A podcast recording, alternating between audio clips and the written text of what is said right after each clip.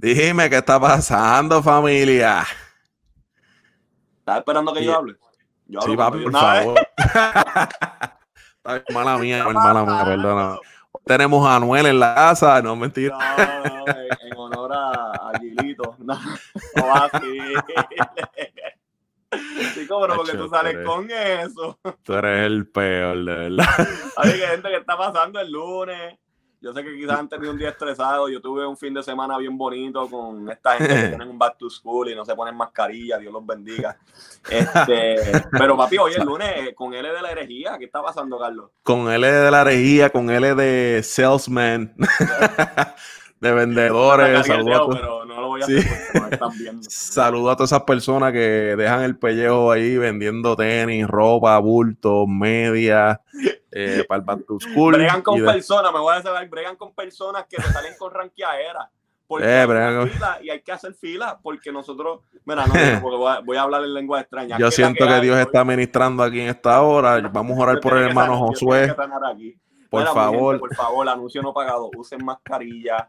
Eh, si no tienen que salir, no salgan. Hay gente que no ah. quiere ir a trabajar. Hay gente que dice, hermano, la cosa está fea y se quieren quedar. Pero por gente como ustedes que salen a comprar, tenemos que salir a trabajar. Mira, quédense en sus casas si tienen, ¿me entiendes? Compren las cosas necesarias y ya, y todos felices, ¿ves? No tienen que quitar una descarga mía aquí, aquí sin, aire, ya hablando. a menos de un minuto de programa. Sí, ya estamos a Twitch aquí. Así que si se lo dice un pana que vive en Texas, donde el Big State of Texas, donde la gente está switch, pues por favor, usted sabe que la situación es seria, póngase la mascarilla.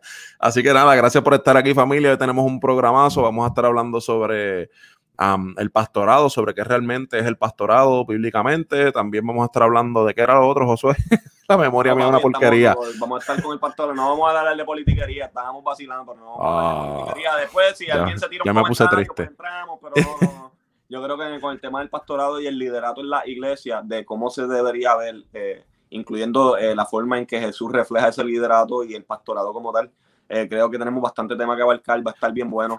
Eh, para que sepan, para que sepan, antes que todo. Dicen, ah, pero no ha invitado, no ha invitado porque Carlos es pastor y es pastor.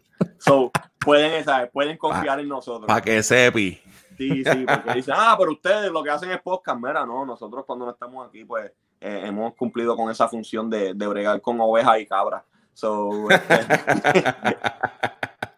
No, real, real. Ah, y también íbamos a hablar que se me había eh, olvidado este, de este featuring que viene por ahí de Olmairi con. Con el Zika, claro que sí. Con el Zika, con Cristian Ponce. Así que eso es un temazo que, que me interesa comentar sobre eso. Así que vamos a hablar sobre esos temitas, pero antes de eso, chequense este intro. Piensas diferente, buscas un significado más profundo, no te conformas con una explicación superficial. La herejía es para ti. La herejía. Sway. Con un grado en Biblia y Ministerio de Jóvenes. Y Carlos de la Teología de la Calle. Con estudios en estudios pastorales e interpretación bíblica. Vienen a darle una perspectiva diferente a las preguntas y situaciones cotidianas de la vida. Ellos son, ellos son. La herejía. ¡Ah! Para que sepa, así que estamos de vuelta, familia. Gracias por estar aquí, gracias por compartirlo. Saludos a todas las personas que están comentando, sigan escribiendo por ahí, sigan compartiendo, sigan comentando. Nos vamos a estar entonces eh, compartiendo sus opiniones, sus comentarios, sus preguntas, etcétera. yo oro, yo ah. personas. Gracias por los que dan like, gracias por los que comparten esto. Y a los que no lo comparten, yo oro para que les salga un uñero y les llegue al Mira, no, no, chicos. Mira, no vacilar así que el uñero me salió a mí este fin de semana. ah, pues tú lo compartiste. Avi. no, pero, gracias, gracias. Mira, vaya. Este, no sé si quisieras comenzar con lo del Mayri y el Zika. Yo creo que eh, para los que no salen el trasfondo de Olmar y el Zika, eso viene desde Freestyle Manía cuando comenzó. Al Zika se le reconocía como el papá de Freestyle Manía. Eh, no había quien lo derrocara. El tipo era una bestia. Bueno, por ahí estaba eh, Pucho también. Y Pucho, sí, hay que darle con las dos manos. la gente Hacho, cuando le dicen una en bo boquebomper. Qué caballo. Este, en sus días de que no eran cristianos y, se tiraban y qué sé, qué sé yo, de momento sale este, esta persona, Almighty, que nunca estuvo en Freestyle Manía y le tira y, y fue una guerra súper dura, pienso yo, ¿verdad? en, el ámbito musical secular. Eh, lo más, yo creo que lo más hermoso de todo y lo más brutal es que los dos vienen a los pies de Cristo, eh, después de un tiempo de guerra en la calle, ¿me entiendes? Y, y, pues la pregunta cuando los dos se convirtieron, la pregunta que todo el mundo se hizo, van a hacer un tema juntos y todo eso se quedó en veremos, todo eso se quedó como que diatra, ¿qué va a pasar? Y, y creo que anunciaron que van a sacar un tema juntos. Sí, sí, eh, van a sacar un tema juntos, que ahora mismo no me acuerdo el nombre, lo voy a buscar para acordarme, pero en lo que eso sale, este, la cuestión es que no sé si ustedes recuerdan que cuando el SICA se convierte, el SICA decidió, por alguna razón, cuando le preguntaban si iba a hacer música sacra urbana, él decía que no, que no, que no iba a hacer, que no iba a cantar esta música, qué sé yo qué más. De hecho, llegó a tirarle a la música urbana cristiana, ¿no? Pues aparentemente sí. Este, me acuerdo que también hubo una controversia con Manny Montes, donde este, supuestamente y alegadamente Manny dice que le tiraba al chica, cosa que Manny ha aclarado 20 mil veces este, por, esta, por esta situación. Este, e inclusive Funky y Manny Montes fueron a la iglesia del Chica una vez y allí hablaron y realmente como deben ser las cosas, resolvieron como se supone. Eh, pero siempre estuvo ese interrogante de que, entre mano, talentos como el Chica, este, Julio, eh, Julio Delgado, ahora antes Julio Voltio, Héctor, el, Héctor Delgado, antes Julio, Ramos, perdón. Julio Ramos, antes Julio Voltio y. Julio Delgado y Héctor Ramos. Este, varón, es que el lunes tiene que darme breve porque llegué de vacaciones y estoy, estoy, con, o sea, estoy switchado. Este, pero entonces todo el mundo haciéndose esas preguntas, si iban a hacer música y él que no, que no, que no, que él entendía que su música, que esa música pues no, no era buena porque pues le recordaba sus momentos de, de guerra, etcétera, hacer música urbana. Eh, y ahora que pues por fin entonces eh, hizo un tema hace poco con Alex Zurdo y creo que fue Nancy López, si no recuerdo, un tema que está buenísimo. Y ahora entonces se une, creo que la canción se llama Yo tengo una voz yo tengo una voz con Almighty, todavía no han puesto fecha de lanzamiento. Eh, así que Chacho, le tiraron un preview, loco. Papi, durísimo. si usted está escuchando este podcast, perdóname, este, José, rapidito, si usted está escuchando este podcast en Spotify o algo así, y entra a Facebook o a YouTube y cheque la, la pelota de, de, de, arte que le han hecho a este a esta canción que va a salir ahora, sale el Mayri con una jersey, con una camiseta de los Bulls, con el 23 eh, de Michael Jordan y sale. Porque ¿quién quiere usar la parte de Gabriel Rodríguez y quién quiere una camisa de Stephen Curry, loco? Pues loco, pero para que se ponga una de LeBron, yo prefiero que se ponga la de Curry 383 veces. Así que gracias al Chica por ponerse la de la de Curry, que me da mano, me gustó mucho que, que haya utilizado esa camiseta. Este, mano, y el arte está durísimo. El que hizo ese arte le metió con las dos. A mí, a mí me gustó. A mí. también el es que tiraron, papi, tiraron un preview y se escucha el Zika hecho flow bien Ah, tiraron un preview. Sí, yo creo que está el busca de la, canción. Sí, como que grabando las voces. Uh. Pues, eh, papi, las yo voces. No lo he visto. El Zika bien pesada, como hecho, y los punchlines yo sé que no van a fallar. Es bien. Eh, para la gente que no le gusta el rap, pues mira, no, quizás no la aprecien, pero el rap bien pesado de ese bien. Este, y no, mano, de verdad que me alegra que ellos dos, ¿me entiendes? Yo creo que, que, reflejando lo que es el Ministerio de la Reconciliación que se nos entrega a nosotros, verlo a, ellos dos colaborando juntos después de una guerra fuerte eh, en la calle, pues yo creo que me, eso me llena de mucha, mucha alegría. Este, trabajando. La verdad que sí. La verdad que sí, mano. Candelita que sube. Papi, es que yo te digo que esta gente, estos, panas que uno que estudiaron conmigo en la UTC son, chacho, los metes todo en un pote.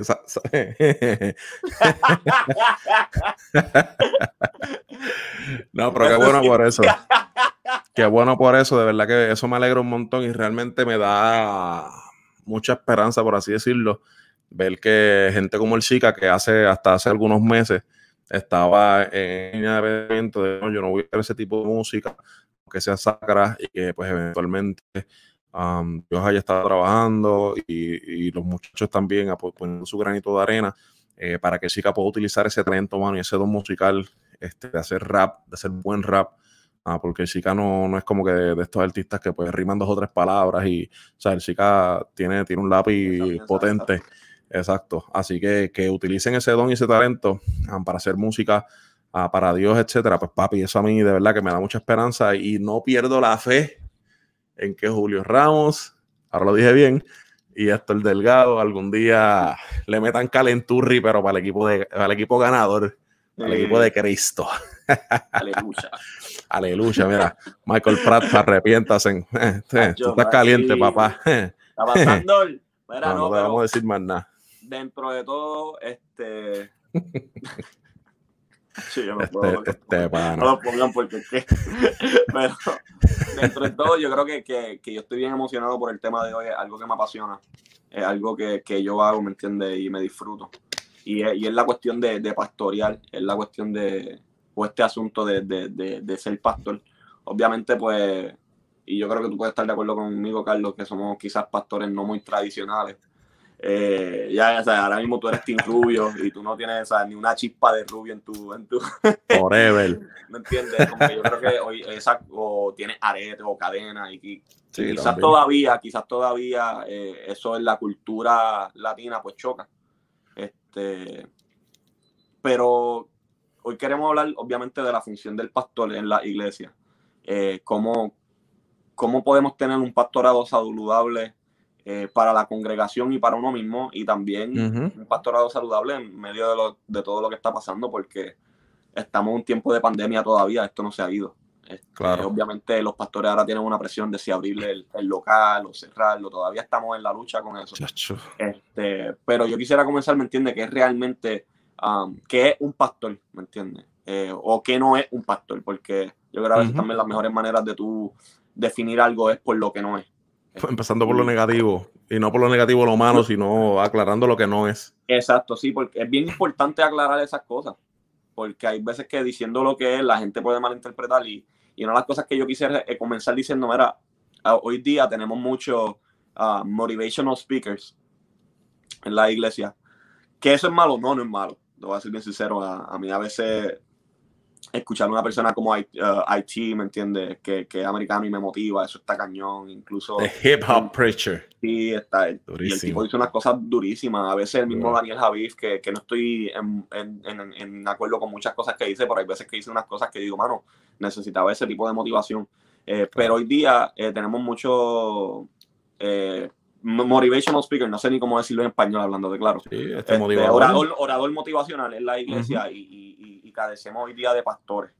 Este, y, y un pastor no es una persona simplemente que domingo tras domingo viene a motivarte para que tú emprendas o, o sea, yo creo que, que hay, hay, hay, su, hay su lugar para cada cosa, ¿me Claro, entiendes? Este, o- eh, otra cosa que los pastores no son, eh, no son los como que un que el pastor no está para resolverte literalmente todos los problemas. Um, hoy día tenemos, si tú buscas la, la- la causa número uno de, de la muerte de los pastores, es del corazón. ¿Me entiendes? Porque esas personas literalmente viven para la congregación, o sea, respiran para la congregación, le tienen que resolver literalmente todos los problemas a, a la iglesia. Entonces, la iglesia no crece porque como el pastor lo tiene que hacer todo, porque piensan que, que, que eso es un daycare, donde yo voy para que el pastor me, me sostenga, me camine, me lleve eh, a- y haga todo por mí, ¿me entiendes? Ay, mi hijo no quiere hacer esto, voy para donde el pastor, ah, mi marido, mi esposa no quiere hacer esto, voy para donde el pastor, ah, pastor, pastor, pastor. Y entonces de momento tú ves que los pastores con una buena intención, con un, un buen corazón, papi, se cargan, se cargan y, y vuelvo y te digo, busquen las estadísticas, alta presión, eh, mueren del corazón, ¿me entiendes? Hay muchos que tristemente se nos depresión, se nos están suicidando Ujú. eh, porque a veces no saben ni qué hacer. Y, y quería aclarar primero por en esas dos áreas. Un pastor no es un motivational speaker, no es una persona que está ahí siempre para darte, motivarte y motivarte y motivarte, y tampoco está ahí para resolver todos tus problemas. Real. Este, y, y es triste a veces ver cómo, cómo, la, cómo confundimos eso, ¿me entiendes? Porque eh, nosotros como pastores, nosotros necesitamos de la misma gracia que la gente está buscando. Eh, nosotros necesitamos de la misma misericordia, nosotros necesitamos también crecer como seres humanos, nosotros no alcanzamos ya donde se supone que, que todos estemos, que es la, med- la medida de Cristo.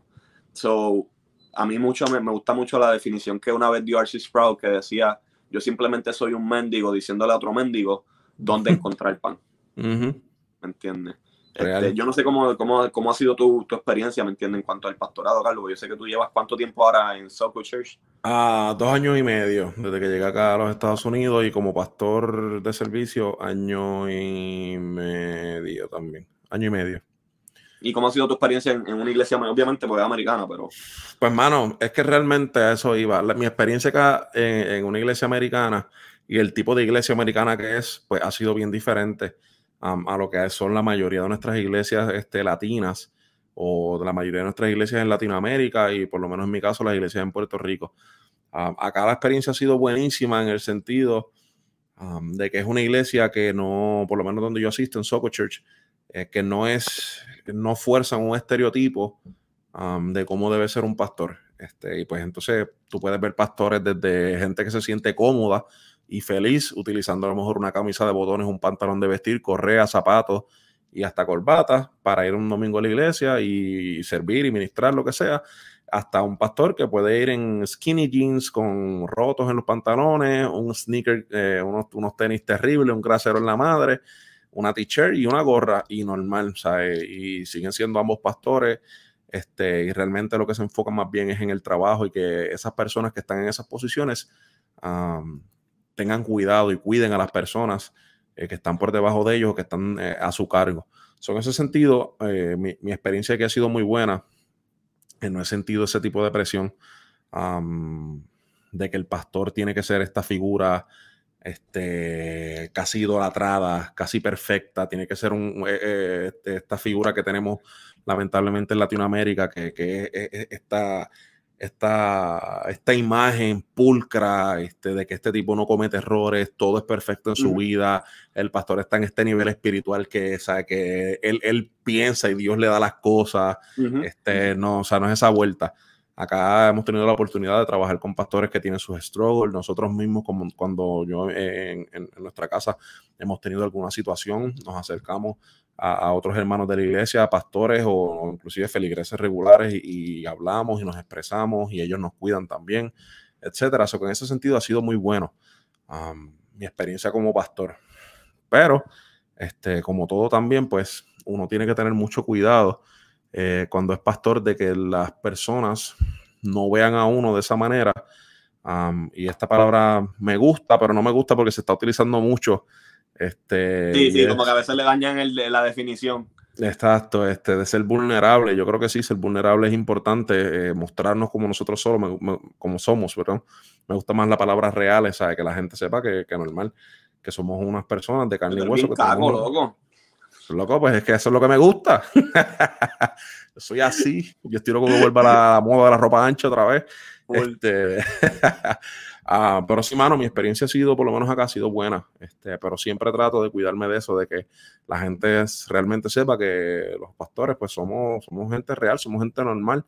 Este, y que, hemos, que Dios nos ha puesto en unas posiciones donde tenemos que enfrentar las mismas situaciones que la mayoría de ellos y tenemos que ayudarlos a ellos y cuidarlos a ellos en medio de sus luchas, de, su, de sus problemas, cuando necesitan consejo, cuando necesitan una mano amiga, cuando necesitan que alguien los escuche, etcétera. Este, eso básicamente ha sido eso, mano. Y, y, me gusta eso porque, como, como, como comencé hablando al principio, ¿me entiendes? De que no somos, no somos simplemente oradores motivacionales, ni somos unas personas que simplemente estamos para limpiar todos los sucios que siempre pasan. Eh, algo, algo que a mí me gusta del pastorado es que el pastorado no es una identidad, es una función.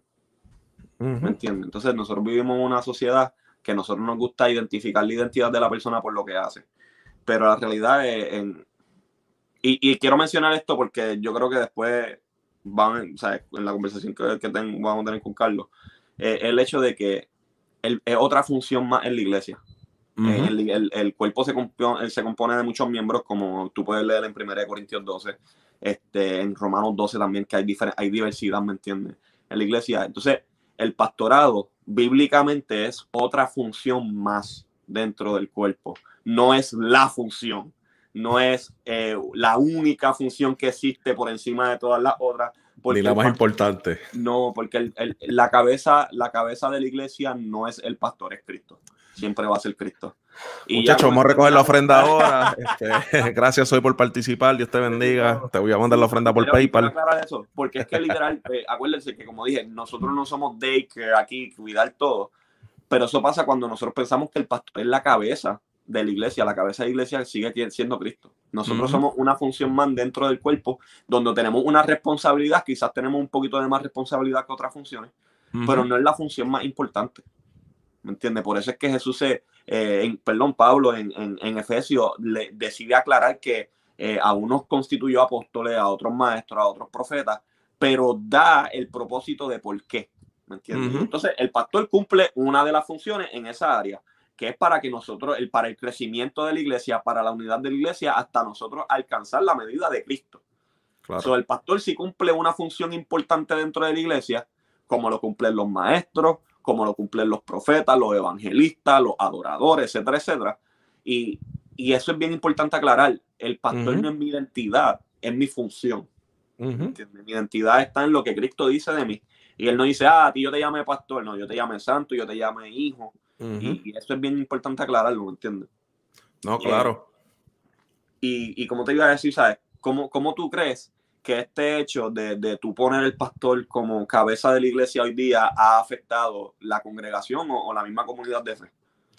Mira, mano, yo creo que lamentablemente por X o Y razón, la que sea, eh, en la, y especialmente en Latinoamérica, y yo me dejo llevar mucho por, ah, por, por, páginas de memes, aunque suene ridículo.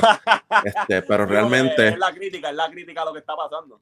Claro, pero realmente hay un dicho que ahora mismo se me olvida, que es que cuando, que, entre chiste y chiste se dicen las verdades, este, y lamentablemente yo veo muchísimas páginas de memes latinoamericanos a cómo los memes se utiliza para, para hablar realmente de ese miedo que se le tiene a los pastores cuando el pastor te dice tengo que hablar contigo, o cuando el pastor mm. te llama este, a la oficina, o cuando el pastor te dice, mira, tengo, después del servicio no te vayas, que quiero hablar contigo o algo. Este, y me da, y lo digo que me preocupa porque realmente me da lástima este, y, y es preocupante las razones por qué la gente puede tener miedo a que el pastor hable contigo o pueden sentir algún tipo de presión o incomodidad de que Dios mío, ¿qué hice?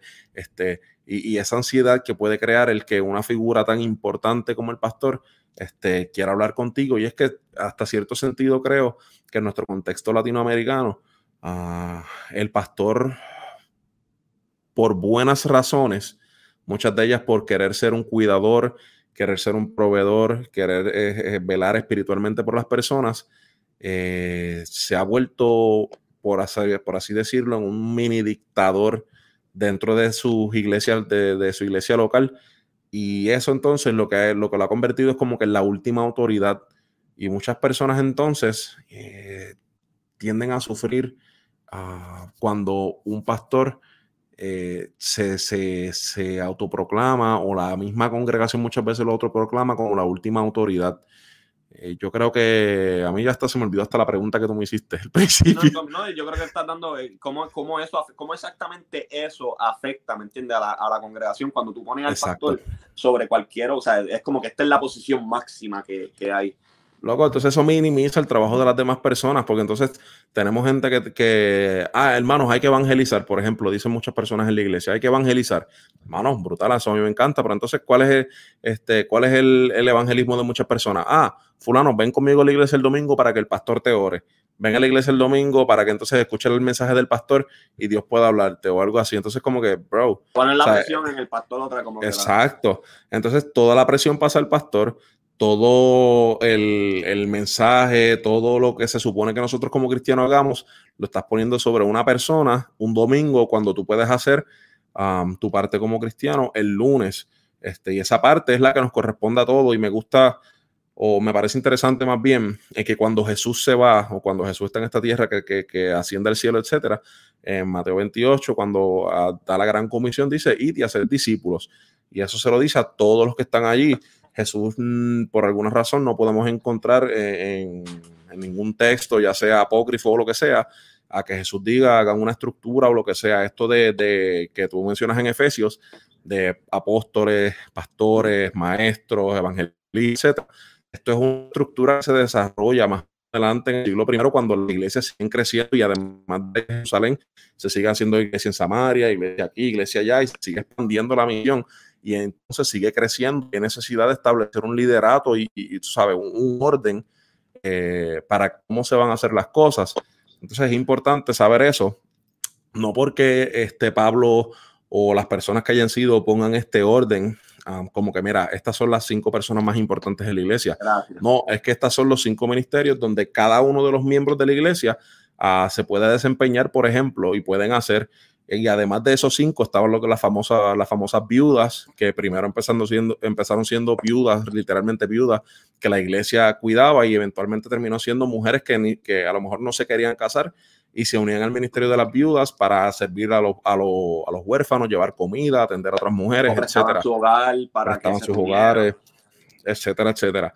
Este, eso realmente poner la figura pastoral bien arriba lo que muchas veces hace es que entonces que minimiza el trabajo de los demás feligreses y hasta cierto punto le quita la responsabilidad a nosotros como, como cuerpo de Cristo, como feligres de la iglesia, y le tratamos de dar al pastor la responsabilidad de que la gente se convierta, de que la gente llegue a Cristo, de que el evangelismo eh, funcione, de que la iglesia crezca, de que todo el mundo se convierta, de que si no se convierten es porque el mensaje del pastor es muy flojo, si la gente se va porque el mensaje del pastor es muy agrio, si la gente se va, ¿me entiendes? Entonces estamos cargando una figura sobrepastoral que muchas veces lo hace con buena intención y lamentablemente tenemos también gente que utiliza la figura pastoral para hacer lo que le da la gana este, la, mini dictadura que tú... Que la mini dictadura.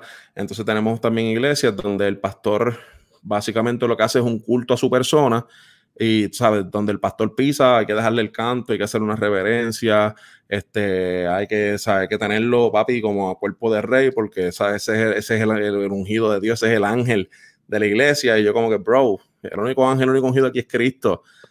Yo no estoy diciendo con esto que no se reverencie o que no se, o honre. que no se honre, que no se cuida a los pastores, todo lo contrario. Yo lo que estoy diciendo es que muchas veces hay que tener mucho cuidado cuando pastores utilizan su influencia y la mala, ah, la mala práctica de poner en un pedestal muy alto al pastor para que muchas veces personas mal utilicen esta posición y empiecen a hacer mini cultos a la persona para ellos mismos, para que la gente los honre y, los trata cuerpo de rey. Y entonces tenemos iglesias comprándole carros de 60 mil, 80 mil pesos a un pastor, recogiendo chava para comprarle carros de 80 mil pesos a un pastor, cuando no hacen eso para, qué sé yo, recoger comida o, lo que sea.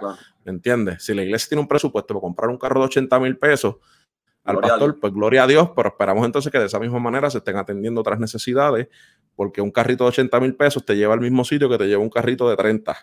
sí, sí, y, los dos son buenos.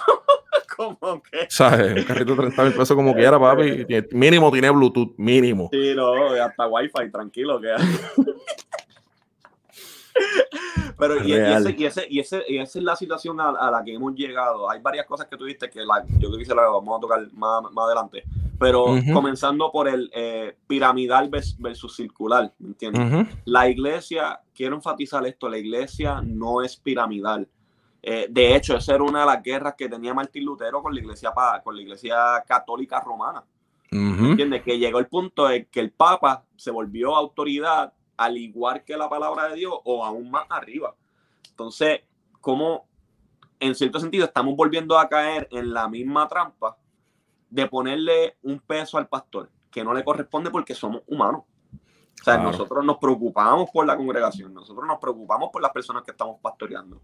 Y a veces con buena intención nosotros queremos resolverle todos los problemas porque somos humanos y nos, y nos compadecemos y, amamos. Pero a la misma vez nos están poniendo una carga que no nos toca a nosotros llevar. Y a veces también tenemos que tener cuidado en, en, en querer hacer el ministerio del Espíritu Santo y de Dios mismo. Por ejemplo, el crecimiento de una iglesia no depende del pastor. La Biblia dice que uno sembró, otro regó, pero el crecimiento lo da Dios. En Hechos leemos constantemente que Dios mismo traía a la gente los que habían de ser salvos por destinación, pero no, o sea, no, vamos a entrar ahí.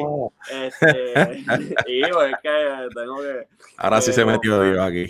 Pero, entonces, ¿por qué? Porque la iglesia no es piramidal. La, la cúpula de la iglesia o en, esta pirámide no es el pastor. Exacto. Porque no hay pirámide. ¿Me entiendes? La iglesia siempre ha sido no Debería haber. ¿Ah? No debería haber. Debería ser, exacto, no debería, porque tristemente la, hay. Eh, pero no debería de ser así, debería de ser una forma circular donde el pastor es parte del círculo y como siempre digo, en el centro está Cristo y todo gira en torno a Cristo y todos miramos a la misma vez a Cristo. ¿Me entiendes? Entonces, ¿Cómo, eso nos ayuda a nosotros? Pues mira, nos quita un peso que realmente nosotros no tenemos que cumplir con eso. Porque nosotros, de nosotros no depende el, el, crecimiento de la iglesia. De nosotros no dependen que se resuelvan todos los problemas. ¿Me entiendes? De nosotros no, no dependen muchas cosas que eso le toca al Espíritu Santo, ¿me entiendes? Ahora sí, nosotros velamos por la, por la situación espiritual de, de, de, de la congregación. Eh, nosotros sí cuidamos, ¿me entiendes? Por la vida emocional de, la congregación. Nosotros sí cuidamos de que estemos siguiendo la visión de Cristo y no de mía, porque eso también a veces, no, porque eh, es la visión de la iglesia, pero es que la visión de la iglesia tiene que estar con la visión de Cristo. Claro. Entonces, o sea, hay, sí, hay, hay funciones que, que, sí nos tocan a nosotros como pastores eh, con cumplir. Pero nosotros no somos Superman ni nosotros no cumplimos con todas las funciones dentro de la iglesia. Claro. ¿Me entiendes? Y otra cosa a ese punto, perdona, rapidito. Muchos pastores, eh, por alguna razón, Ah, quieren sentirse que son importantes y eso no está mal, la figura pastoral es bien importante, ah, pero muchas veces se esfuerzan ellos mismos a estar involucrados en todo y algo que entonces muchas veces limita el crecimiento de la iglesia y que no deja que la gente crezca como líderes y como feligreses es el micromanagement y el estar encima de la gente velando cada paso. Y entonces eso, eso tras que agota la figura pastoral y le quita tiempo de, de oración, de estudio bíblico, eh, para preparación, que es importante. este, entonces limita a las demás personas que están debajo de él para servir también como líderes y no, permita que, no permiten que esas personas crezcan, que eso es otro detalle, mano. Eso, es lo que quería añadir. No, no, y, es, que, es, que, es bien importante, porque aquí quería entrar al otro punto que, que dentro, de lo que Carlos, hablaba, en cuanto a la misión de los discípulos, y por, por todo el mundo y hagan discípulos. Hay, hay o por lo menos así yo lo entiendo, ¿me entiendes? Los teólogos me pueden corregir, pero dentro de la Biblia hay dos tipos, hay dos tipos de pastorado. Está lo que es el, el pastorado individual, porque una persona que hace discípulos pastorea a sus discípulos, y lo podemos ver en la persona de Jesús. ¿me ¿Entiendes? Jesús pastoreaba a sus discípulos. Y está el pastor congregacional, el pastor de una congregación como tal. La pregunta aquí es, la pregunta aquí es cuando Pablo escribe Efesios 4, que dice alguno constituyó apóstoles, alguno constituyó maestros, etcétera, etcétera, si está hablando de el congregacional o el individual, ¿me entiendes? Y la a, a que no se mete en el chat ahora, ¿no? El praxi. eh, pálido que le envió el link rápido para que se meta. Para que se meta y discutimos de nuevo, pero este, la, la cosa es como, como, como individuos que hacemos discípulos, que by the way, si tú no, y esto es paréntesis, si tú no sabes cuál es tu llamado, a qué Dios me llamó, te llamó a ser discípulo. no te enfoques por el que no sabe, eh, el que no está explícito, enfócate por el que, el que ya está. Y si él te hizo, pues hacer discípulo, todo cristiano, todo cristiano. Y vuelvo y digo, todo cristiano está llamado a ser discípulo. Entonces, dentro del, del discipulado, tú enseñas, tú evangelizas, tú profetizas y no en cuestión de cosas futuras, sino que tú hablas la palabra de Dios. Eh, tú eres, tú en cierto sentido eres un embajador de Cristo, eres un apóstol y tú pastoreas. ¿Me entiendes? Por eso en, el área individual, nosotros cumplimos con esas funciones haciendo discípulos. Ahora, si Dios constituyó, Efesios 4, eh, apóstoles congregacionales, evangelistas congregacionales, evangelistas, ¿me entiendes lo que te quiero decir? ¿sabes? So, hay, hay dos facetas y, yo creo que es bien claro, es bien importante aclarar eso, porque también este está otro flow del ministerio quíntuple. ¿Me entiendes? Que, sí, hay escuelas y todo de profeta. Y... Es el beisbolista de cinco herramientas. El tipo batea, tira, corre, defendea, hace de todo. Yo, diantre, o sea, esto es un one-man show aquí, que pago. que no necesitamos nadie, ¿me entiendes? Y, y, y, eso no es tampoco, ¿me entiendes? Pero si nosotros como discípulos, nosotros tenemos un llamado a ser discípulos y dentro del discipulado incluyen todas estas cosas y lo podemos ver, eh, eh, eh, eso lo podemos ver en la vida de Jesús mismo, ¿me entiendes? Jesús mismo decía, yo soy el buen pastor, pero el tipo fue evangelista, él profetizó, ¿me entiendes? Él habló la palabra del Padre, él, él dirigió. Incluso yo creo que, que, que dentro del mismo pastorado de Jesús, él hizo algo bien importante él no solamente dirigió su atención a sí mismo como el Hijo del Padre, sino que también dirigió su atención al Padre. ¿Me entiendes? Cuando él hablaba de su, de su encomienda, yo no hablo lo que mi padre no me ha dado, yo no hago lo que mi, ¿me entiendes? Como que siempre apuntaba al mismo padre y ese es el mejor que, ejemplo que nosotros tenemos como pastores de discípulos y como pastores de, de iglesias congregacionales o de la comunidad de fe. Que el, mejor trabajo que nosotros podemos hacer es apuntar la gente al Padre. ¿Me entiendes? No a nosotros, no a mi ministerio, no a lo que yo hago, sino a lo que Dios hace. Durísimo. No, y a eso que tú hablabas de, de los dos facetas del, del pastorado, este, hay algo que a cada feligres y al pastor le corresponde en mayor grado, pero a cada feligres le toca algo que se llama el cuidado pastoral. O sea, el pastor sí tiene, un, tiene que tener un cuidado y, trabajar eh, como pastor ah, por el cuidado pastoral de sus ovejas y de, de, las personas que están debajo de él, cuidando las demás ovejas. Y si es una iglesia pequeña, suficientemente pequeña, como para que el pastor pueda estar en contacto con el 100% de esa congregación, pues brutal. Qué bueno, este, y que lo haga así, pero a cada miembro de la iglesia también le toca hacer cuidado pastoral con las demás personas. Usted no tiene que esperar a que el pastor se entere por Facebook, por Twitter, por Instagram, por el chisme, porque le dijeron que la vecina del otro, del primo, de la abuela, del tataranieto le dijo al pastor. habla como que hubiese estado ahí. No, que la, que la persona estaba enchismada porque estuvo, fue al dentista, lo dejaron dos horas más por una muela y la persona se enchismó porque el pastor no le escribió este, o no, no lo visitó, lo que sea. Mire, nosotros, cada uno de nosotros, tiene que también tener un cuidado pastoral con las personas. Eso no quiere decir que usted se va a meter en la vida del, del prójimo, no quiere decir que usted te va a estar este, averiguando ni metiéndose en, en donde no lo han llamado. Usted simplemente va a estar ahí para apoyar, para cuidar, para bendecir, para orar, este, para suplir alguna necesidad que esa persona le exprese o que usted obviamente vea que es palpable, que es visible, como que la persona, o sea, eh, lleva una semana, que qué sé yo, que los nenes le han dicho, mira, no, no hay comida en casa, pues ya tú sabes que en casa no hay comida, pues hacer una compra, este, que está a pie, pues mire, qué sé yo, llevar el carro a arreglar, o si su esposo, su, usted es mecánico, lo que sea, pues qué sé yo, ¿verdad? Tenga ese cuidado por esas personas. No tenemos que esperar a que el pastor y, y estos, o sea, en mega iglesias o en iglesias de más de 500 miembros o 200, 300 miembros, o sea, no podemos esperar que el pastor esté en las 300, 500, en las mil casas de cada persona todos los días, teniendo cuidado de esas personas y preguntándole, ¿comiste hoy, papito? ¿Estás bien? ¿Qué te pasó? O sea, uno también como, como, como Gray, uno se tiene que cuidar y uno tiene que tener esa, ese, ese, esa conexión. y esa conexión con los demás, claro. Claro, entonces, este, a ese punto de, los de, de, los dos tipos de pastorado, pues nosotros también tenemos que asumir un rol y una, um, una posición de, de, amar al prójimo, en este caso, obviamente, los de adentro o, los de nuestra iglesia, eh, de la misma manera que con nuestro vecino que es incrédulo, que cree, qué sé yo, en Yemayá, en Yukiyu, en lo que crea, en Buda, lo que sea, o sea independientemente. Ahí, extraño Puerto Rico. Ajá, pues Yukiyu, este, el dios huracán, huracán, y ¿cómo se llama la diosa del mar? Este, ah, se me olvidó, la, la tenía ahí. Okay. Yemaya. Pero, Esa era. Y, y, es que loco está, y ahí por eso es que nosotros aclaramos, ¿me entiendes? Este, de que, y es lo que tú decías, si tú pones al pastor en un pedestal, muy arriba, estas funciones de individuos se pierden. Porque entonces dicen, yo no tengo que, yo no tengo que preocuparme por el prójimo, el pastor se preocupa por su prójimo. ¿Me entiendes? Eh, yo no tengo que salir y preocuparme por la comunidad donde yo estoy viviendo, mi pastor es el que va a llegar. Entonces, a veces hay dos opciones. Hay veces que el pastor quiere toda la atención para él y se está lastimando, o el, el, el individuo o el, o el, que se congrega quiere poner toda la atención en el pastor para él evitar su función como, como parte de la Grey, ¿me entiendes? Como, como oveja, ¿me entiendes? Es otra. Este, sí, porque a veces decimos, ah, pues para yo evitar con mi responsabilidad, yo la pongo en la del pastor.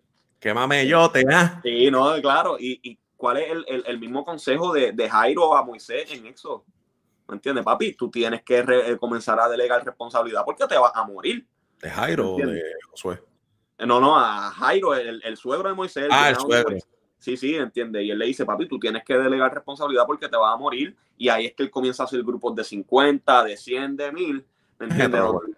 Ah, es hetero, yo dije Jairo, ¿verdad? Estoy al garete. Es como yo, digo, fíjate, yo, yo, no quiero sí, corregir no, a Josué, pero espérate que... No, es que me acabas de decir Josué, brother. Yo no me acordaba y yo decía, Dios mío, pero ¿cuál es el nombre? Yo creo que no es ese, pero... Me acabó el café temprano. yo decía, Dios mío, pero es que yo, yo creo que es hermano, un nombre. Eh, si estás viendo esto, tráeme más café, por favor. Alaba, hermano, póngase, póngase para mira, ahí está. Esto, Etro, ahí te lo quiero. Dile, gracias, Samuel. Es que este hombre habla arameo y hebreo a la vez. Sí, así que, este es es, es eso, gracias. Me, me acaban de. Yo siento que me van a llevar de la universidad y todo. Y dice, papi, tú te colgaste, tú, dame, dame tu bachillerato. Examen, por favor. No, pero Es gracias, eso, ¿me no, no, entiendes? Y, ya, yo me siento bien bonito, no quiero hablar más nada. tú. No, no, es el hecho de que él le dice, mala, tienes que dividir la carga, eh, porque no se trata de ti, ¿me entiendes? Eh, Calvino es uno de esos. Bueno, por favor, porque no entendí. Por favor, dame más detalles. Pero, o sea, y yo creo que eh, eso incluso desde el Viejo Testamento lo refleja. Nosotros como pastores tenemos que comenzar a delegar y confiar también en el don que Dios puso en las otras personas, ¿me entiendes? Y crecer como comunidad, y crecer como iglesia, y crecer, ¿me entiendes? Como cuerpo. Y, y voy a seguir recalcando hasta que algún día lo pueda ver la iglesia hispana. El crecimiento de la iglesia no depende del pastor, depende de la obra del Espíritu Santo y de Jesús, ¿me entiendes? Eh, y si no me creen, lean la Biblia, ¿me entiendes? Como que eh, Dios es quien da el crecimiento, Dios es quien añade a la persona. De que si nosotros tenemos una función, claro que sí, porque Dios obra a través de su iglesia, Claro. pero no del solamente del pastor, ¿me entiendes? Definitivamente. Mala mía, que me fui, es que a veces me gusta leerlo y... Ah, eh, pero otra cosa que también hablamos, la necesidad de, de ancianato en la iglesia y de personas que ellos rindan eh, diciendo que debe tres créditos en historia del Antiguo Testamento. ¿Me entiendes? Pero yo creo, y algo que hablamos antes del podcast, que tú me habías dicho sobre los bautistas, ¿me entiendes? El Ajá. hecho de, de- del concilio cues- dentro de la iglesia, ¿me entiendes? Donde hay un ancianato, donde el pastor, y yo creo que tú expliques eso mejor que yo, ¿me entiendes? Porque yo creo que tú tienes más experiencia en esa área, en cuestión a cómo la iglesia, ¿me entiendes? Se va a votación en, en las cosas y no depende todo de lo que el pastor diga. No, pues mira, ese punto que presenta la amiga eh, Gilmari o Gilmari, perdona que no, yo soy malo con los nombres y la pronunciación Ah, también. viste, pero yo en español soy un duro. Exacto, pues eh, Gilmari Rojas nos dice ese punto de que un, un comentario en Facebook, esto es más una disfunción conciliar. El concilio, las denominaciones son las que también crean eh, esta estructura de identidad distorsionada. Y eso estábamos hablando con Josué, eh, estaba hablando con Josué antes de empezar el podcast, de que una de las cosas um, que a mí me gusta, por ejemplo, del concilio donde yo crecí o de la denominación donde yo crecí, que es bautista, eh, el gobierno de la iglesia es congregacional. Eso lo que quiere decir es que el pastor um, no, eh, o sea, es, la, la, figura de autoridad, por así decirlo, de que él predica los domingos y, ¿verdad? Toma unas decisiones importantes, pero esas decisiones, eh, las decisiones importantes con relación a la iglesia como tal, de si se va, qué sé yo, a comprar un vehículo nuevo, si se va a comprar una casa pastoral nueva, o si se va a arreglar, o si se le va a poner aire a la iglesia, o si se va a hacer lo que sea, esas decisiones se toman en asamblea con la iglesia. La iglesia se reúne y si la iglesia, por ejemplo, tiene mil miembros, vamos a decir un número para hacer un número redondo, si tiene mil miembros, mínimo tienen que estar la mitad más uno, tiene que haber 501 miembros para que la asamblea se lleve a cabo y en esa asamblea se presenta, qué sé yo, el hermano Josué presenta este una moción o como se llame, porque él cree que la iglesia necesita este subirle el presupuesto a la, perdón, al Ministerio de Educación Cristiana para comprar más libros para los niños, para el grupo de adultos, jóvenes, lo que sea. Y ahí entonces, en esa asamblea, el hermano fulano dice, no, yo creo que no se, debe, no se le debe aprobar mil pesos, con cinco mil está bien. Y entonces en asamblea se debate si realmente, este, cuáles son los puntos a favor y en contra, y se va a una votación y se vota sobre cuántos creen que se debe aprobar el presupuesto tal o el presupuesto X, y la mayoría manda. La mayoría entonces, ahí el pastor no tiene voz y voto en esa asamblea. El pastor no vota, ni decide, ni se supone que tenga ningún tipo de influencia a la hora de tomar una decisión, porque el gobierno es congregacional, es la iglesia per se la que, la que decide, es el cuerpo, no es solamente como en otros concilios, que el pastor eh, es la figura, el que toma la decisión y el pastor quiere hacer esto por esta, esta y esta razón. Y, y si se tienen que someter a él porque punto, él es el pastor por esa línea, punto. Entonces, no, pues por eso entonces a mí, por ejemplo, esa, ese tipo de gobierno así eh, eh, congregacional en las iglesias bautistas, que fue en el que crecí, me gusta por eso mismo, uh, porque le da una, una, voz y todas las personas que, que, quieran estar a favor o en contra de X o Y proyecto que se quiera hacer, usted pues tiene la oportunidad de ir a una asamblea, levantar su voz y decir, mira, sabes que este proyecto me gusta, yo voto por él, o mira, sabes que este proyecto no me gusta por X, Y, Z, y voto en contra. Si usted no fue a la asamblea y porque no quiso, porque no le interesa, entonces después esos cambios le afectan en X o Y forma, pues entonces lamentablemente usted tiene que entonces esperar a la próxima asamblea a ver si se va a tocar ese punto, si alguien se queja, entonces usted tratar de hacer enmiendas o lo que sea, pero no, o sea, no es así. Mira, y me gusta este punto, gracias este Samuel, que se me pasó ese detalle, que los bautistas del sur son un poco diferentes. Exactamente, por lo menos en Puerto Rico hay iglesias bautistas del sur, pero la mayoría, y por lo menos la que yo pertenecía, bautista del norte, que trabajan de esa manera. No sé cómo lo hagan las iglesias de bautistas del sur, um, porque nunca pertenecí a ellas y no, realmente no. y, y, que una cosa bíblica dentro de la misma iglesia este, vuelvo y digo, nosotros no estamos hablando aquí por experiencia o estamos hablando aquí por, por, lo que percibimos, sino que también son eh, Jill María, eh, eh, papi, soy un duro. Este, o Jill lo más seguro, yo la dije mal. Pero eh, bíblicamente, el grupo de ancianato dentro de una iglesia, ¿me entiendes? Eh, es súper importante. Eh, incluso tú lo puedes ver en, en la iglesia de, de, de, los hechos, a través, o sea, aparte de que estaba el apostolado, eh, que eso no quiero entrar en ese tema porque yo sé que hay mucho debate entre los apóstoles todavía, eso no es el punto. Estamos hablando del pastorado.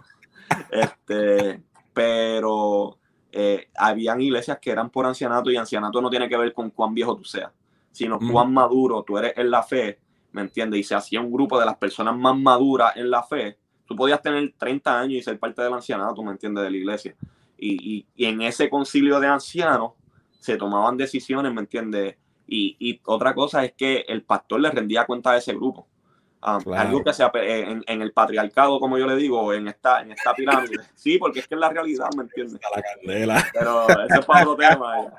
Um, dentro, dentro de este sistema piramidal eh, de iglesia que hay hoy día, el problema es que me rompe el alma. Me rompe el alma porque hoy día los pastores no tienen como están en esta posición de autoridad y están en esta posición tan arriba donde lo tienen en el pedestal, ellos realmente no encuentran este círculo donde ellos puedan ser reales, como te habías dicho, o ser vulnerables y decir, mira, eh, tengo esta lucha en mi vida, necesito ayuda en esto, porque ellos están muy preocupados con mantener su imagen dentro de la iglesia.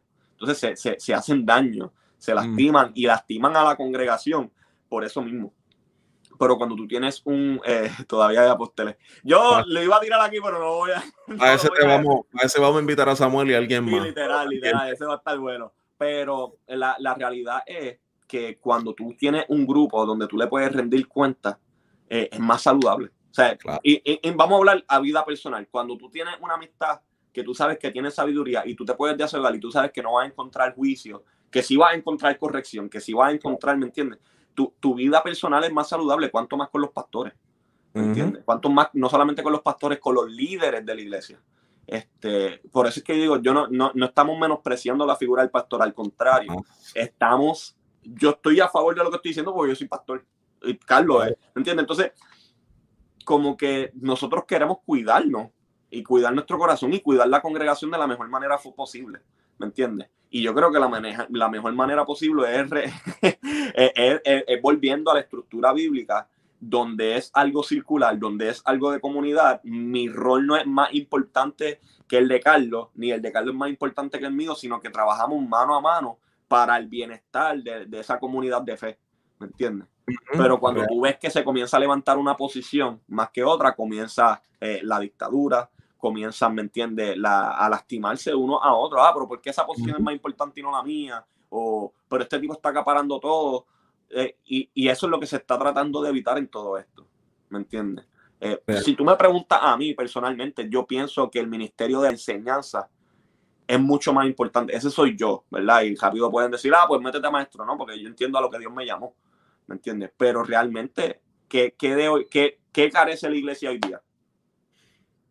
¿Me mm. entiendes? En realidad, la, mi pueblo parece por falta de conocimiento y aunque es un texto que, o sea, es un, yo creo que es un principio universal que se puede aplicar muchas cosas y pues necesitamos maestros llamados, no solamente es como voluntarios, porque si Dios estableció maestros en la iglesia, pues yo creo que no es solamente por voluntario, es por llamado. Eh, claro. ¿Me entiendes? Pero igual, o sea, mi rol como pastor no suplanta ese y el ministerio de maestro no suplanta el mío. Real. No, definitivamente. Y yo creo, mira, hablando de eso mismo, del rol de maestro y de enseñanza, por ejemplo, uno de los textos que se utiliza mucho, y después que hablemos, quiero leer uno de los comentarios que hicieron aquí para que eh, hablemos de eso también, soy, que es sobre la, disciplina, etcétera. Este, mira, mira, mira, es que este tipo, mira, Ministerio, Ministerio Pastoral de la Mujer, ese sí. pues dale, te vamos a invitar, pero necesitamos entonces también una fémina que esté. Sí, una fémina que, que, sea una voz. Mucha testosterona aquí junta. este, pues siempre se utiliza el texto de Hebreos 13, 17, de que dice sométanse a sus pastores y qué sé yo qué más. Este, pues es un texto que está ahí, obviamente, con buena intención, eh, pero aquí voy otra vez. Las traducciones, la Reina Valera y la cantareta de siempre. Este, eh, y, esta, y estas traducciones que se, que, se hacen de, textos mucho más antiguos, pues realmente lo que suena es, o como lo traducen, es que es como una obligación para la feligresía el que se sometan o el que estén obligados, eh, forzosos, de manera obligatoria, de manera bajo so pena, de desacato casi, este, el someterse a sus pastores. Y realmente lo que ese texto, cuando uno trata de ir ¿verdad? más para atrás a textos más. Cuando lo estudia, punto, cuando realmente uno estudia el texto. Exacto, realmente no es, no es que te sometas, es una invitación que te está haciendo. Este, por eso es que más adelante que ese mismo versículo te dice, como aquellos que veran por, por su bienestar y por su alma este, es que, que, que traten de, de estar, eh, no es sujeto a la palabra, se me olvidó, Dios mío, porque se me olvidan las cosas importantes en el momento exacto, este, pero que traten de estar... Por eso eres un hereje. Por eso soy un anormal. Este, eh, que traten de estar eh, como que dispuesto a la, a, la, a la corrección o dispuesto a que esa persona puesta por Dios como líder para guiarte. Eso no quiere decir que tú te tienes que someter a las malas independientemente esta persona esté correcta o incorrecta en lo que, en lo que quiera hacer exactamente o esté malinterpretando textos para hacer lo que le da la gana a la iglesia, etcétera. Y ese es un texto que pues muchas veces las personas se, como que Dios mío, este, en esta iglesia está pasando esto, mi pastor está haciendo X, Y, Z, yo no estoy de acuerdo, a lo mejor me siento incómodo, este, y, pero este texto me dice que me tengo que someter, entonces no, no, si me voy de la iglesia, entonces tengo miedo que Dios me castigue porque me fui en desobediencia, o tengo miedo entonces que los hermanos este, me cojan mala voluntad y me empiecen a pelar, a quemar por la espalda, porque, porque soy un rebelde o algo así, este, ¿me entiendes? Entonces, este tipo de texto mal traducido y mal interpretado, entonces lo que lleva muchas veces es a que personas que están bajo unos lideratos que no necesariamente son los más eficientes ni los mejores, eh, se mantengan sometidos, mano. Y es que tú no puedes agarrar tampoco ese versículo. De hecho, con un amigo bien personal mío, eh, vamos a comenzar a estudiar hebreo porque, como él me dice, a veces a Martín Lutero tampoco quería ese libro en la Biblia. Pero, a ver, tú no puedes agarrar un versículo de la Biblia. ¿Ah? ¿Qué libro? ¿Hebreo? Hebreo, hey, hey. Pero no vamos a hablar, no Claro, me No puedes agarrar un versículo y crear una teología obviando todo lo demás, los otros 65 libros de la Biblia. Entonces, ¿qué pasa? La palabra someterse, sí, uno, uno se puede someter porque cuando tú tienes un líder, tú rindes de tu autoridad para que esa persona te guíe. Eso es principio 101, ¿me entiendes? Eh, de vida, ¿me entiendes? Tú ahora mismo eh, vienen votaciones, tú, tú estás otorgándole un poder tuyo a la persona para que esa persona te gobierne. Por eso después un gobernador y dentro de la iglesia es lo mismo. Pero cuando tú tienes un pastor dictador que no tiene a quien él rendirle cuenta, pues realmente el sometimiento tú tienes que verlo, ¿me entiendes? Porque tú dices, mano, si ese pastor está mal, ¿quién le llama la atención? ¿Me entiendes? Entonces, yo creo en el sometimiento pastoral porque yo estoy diciendo, mano, si Dios te puso como pastor congregacional de esta comunidad, yo estoy confiando en que Dios sabe lo que hace. Y estoy confiando en que tú quieres lo mejor para esta congregación. No que eres más importante que cualquier otra persona en la congregación, no es eso, pero Dios te escogió como un líder para esta congregación y yo rindo de mi autoridad para que tú entonces nos gobiernes y nos guíes. Pero tú como pastor, tú necesitas un grupo de consejería, tú necesitas un grupo que también te llame la atención cuando tú estés haciendo algo mal. Entonces, Be, cuando... be- ajá. eh, be held accountable, algo así. Sí, o sea, be held accountable, ¿me entiendes? A quien tú le rindas cuenta. Porque eso muestra una comunidad saludable. Entonces, Claro. el problema que tenemos hoy día es que se termina en dictadura porque como muchos pastores no tienen a quien rendirle cuenta, ellos dicen, ah, pues yo hago lo que yo quiera y tú te tienes que someterlo, si no te me vas de la iglesia. Exacto. Y de eso no se trata, ¿me entiendes? Yo, yo admiro, por ejemplo, una iglesia en Arizona, eh, un caso que, que pasó, no es que el pastor era un dictador, pero ese pastor terminó moviéndose y la iglesia, tú sabes de quién yo estoy hablando, pienso yo, de, de Mark Driscoll, ¿me entiendes? Pichea. Eh, pero, hermano, el tipo lo y todo. Sí, no. Eh, y la iglesia siguió corriendo. ¿Por qué? Porque la vida de la iglesia no dependía del pastor y ellos tenían un sistema. Y como ellos pudieron decir, mira, no, Mark Driscoll, te tienes que salir porque tú le estás haciendo daño a la iglesia, porque tenía un grupo, ¿me entiendes? Que ellos, como se, se, se, se rendían cuentas los unos a los otros. ¿me entiendes? Y, pero tú te imaginas que ese grupo no estuviera, pues podía hacerle más daño que bien a la iglesia. Claro, y ese, ese asunto de someterse, yo lo puedo comparar en este caso con el matrimonio. Mucha gente le gusta utilizar el texto de que, ah, esposa, sométanse a su esposo. Chico, pero si el esposo es un loquito que le mete las manos, la insulta, la trata como una basura, este, es un abusador, se cree que la esposa es una sirvienta, que los hijos son este, esclavos de él o algo así, pues sabes, va a ser difícil para una mujer someterse, o difícil, no, imposible, no debe someterse, ¿por qué? Porque la autoridad a la que está sujeta no está correcta, no está bien es moralmente incorrecto. So, lo mismo pasaría en las iglesias. Una persona se puede someter a su pastor, pero si ese pastor bíblicamente está incorrecto, está haciendo las cosas como no debe, este, pues es inmoralmente eh, y éticamente no correcto, es incorrecto que esa persona se someta, si esa es la palabra que vamos a utilizar, este, utilizando la Reina Valera o estas versiones que utilizan esa palabra y esa traducción, este, es inmoralmente correcto para mí que una persona se someta a algo que está incorrecto en ese sentido. Este, y en, es- en ese, en ese caso estoy de acuerdo contigo. um, si es que vamos a utilizar esa palabra que a mí, a mí realmente no me gusta mucho, pero um, Todavía no se trata de. Nada. no, pero eso, eso es básicamente lo mismo. Entonces la gente, pues caballito, si tú quieres que tu esposa se someta, si esa es la palabra que vas a utilizar, que realmente tampoco es la, que- la que se utiliza normalmente en los textos más, más para atrás, más antiguos, este, pues caballito, tú tienes que ser este, una persona de, como te dice entonces la misma carta de, de Efesios, o sea, igual que Cristo, o sea, tienes que amar igual que Cristo. Si tú quieres que esa persona se someta, pues entonces si usted como pastor quiere una Grey que no sea rebelde y que no ande por ahí llevándole la contraria a usted porque usted está mal, pues entonces usted tiene también que amar esa Grey como Cristo ama a su iglesia. Y vamos a ser bien sinceros, van a haber muchas cabritas dentro de la Grey que, que por más que tú presentes el amor de Cristo y van, ¿sabes? van a querer hacerle daño. Ahí tú como pastor, eh, Ujú. tomando en cuenta tu, tu, tu consejo y el consejo que te rodea, tú decides qué hacer con esa persona, que yo creo que lleva a la pregunta que tú habías dicho que sobre el sobre la corrección en la iglesia, no sé si lo vas a poner, ¿me entiendes? Sí, sí, sí, mira, quiero leerte el comentario del, del, del amigo de Javier Serrano Franqui. Y a Javier, gracias por compartir esto. ah, y gracias por, ¿verdad? Por, por, pues, por compartirlo con nosotros, es real y por compartirlo con todas las personas que están escuchando esto, ya sea a través de podcast o a través de Facebook y YouTube. El amigo pone, Corillo, yo llevo cuatro años sentado por el pastor. Todo porque un día me dieron una parte y quise hacer algo diferente. Soy bautista. Me encadené de brazos y pies y llevé un mensaje de liberación. Luego me llamaron la atención. Dame tu opinión. A lo que entonces el señor Michael Prats contesta, sal corriendo de ahí. De Michael le gusta. Michael anda fuego. Entonces, Michael te amo, bro, en verdad. entonces eh, en base a esto, yo quiero, no quiero en el sentido, como te digo, no quiero, o sea, quisiera dar más bien un consejo, no una, no una directriz. No queremos decirle a Javier, mira, Javier, sabes que tu pastor es esto, esto y esto y esto y esto, y esto.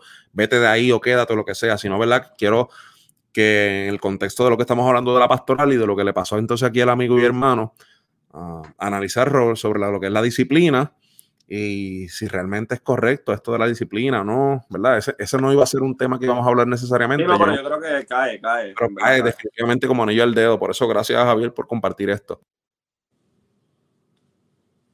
So, ¿qué- Vale, no sé si, no sé si que tú querías opinar primero, estaba esperando por mí, yo hablo cuando yo quiera. No, no, papi, la próxima vamos a votar, no mentira. no, no, no, pero mira, eh, mi pregunta obviamente, eh, hay veces que, que yo creo yo, yo soy un poco raro porque dentro, aunque yo soy bastante conservador en mi teología, también yo creo en la carisma o, soy medio carismático, ¿me entiendes? Yo creo que a veces eh, el Espíritu Santo nos da un mensaje a hablar en el momento y, y qué mejor que una ilustración quizás, ¿me entiendes? Con un mensaje de liberación encadenándote. Yo creo que eh, constantemente en, en, el Viejo Testamento los profetas ilustraban el mensaje que Dios le daba, ¿me entiendes? Eh, de momento tú ves a Jeremías que se pone un yugo, de momento tú ves que Ezequiel, ¿me entiendes? Eh, coge una tabla y pone eh, tres, tres formas de cabello, uno lo sopra, otro lo prende y otro se queda, como que habían formas de con una prostituta. sí, exacto, y es lindo todo.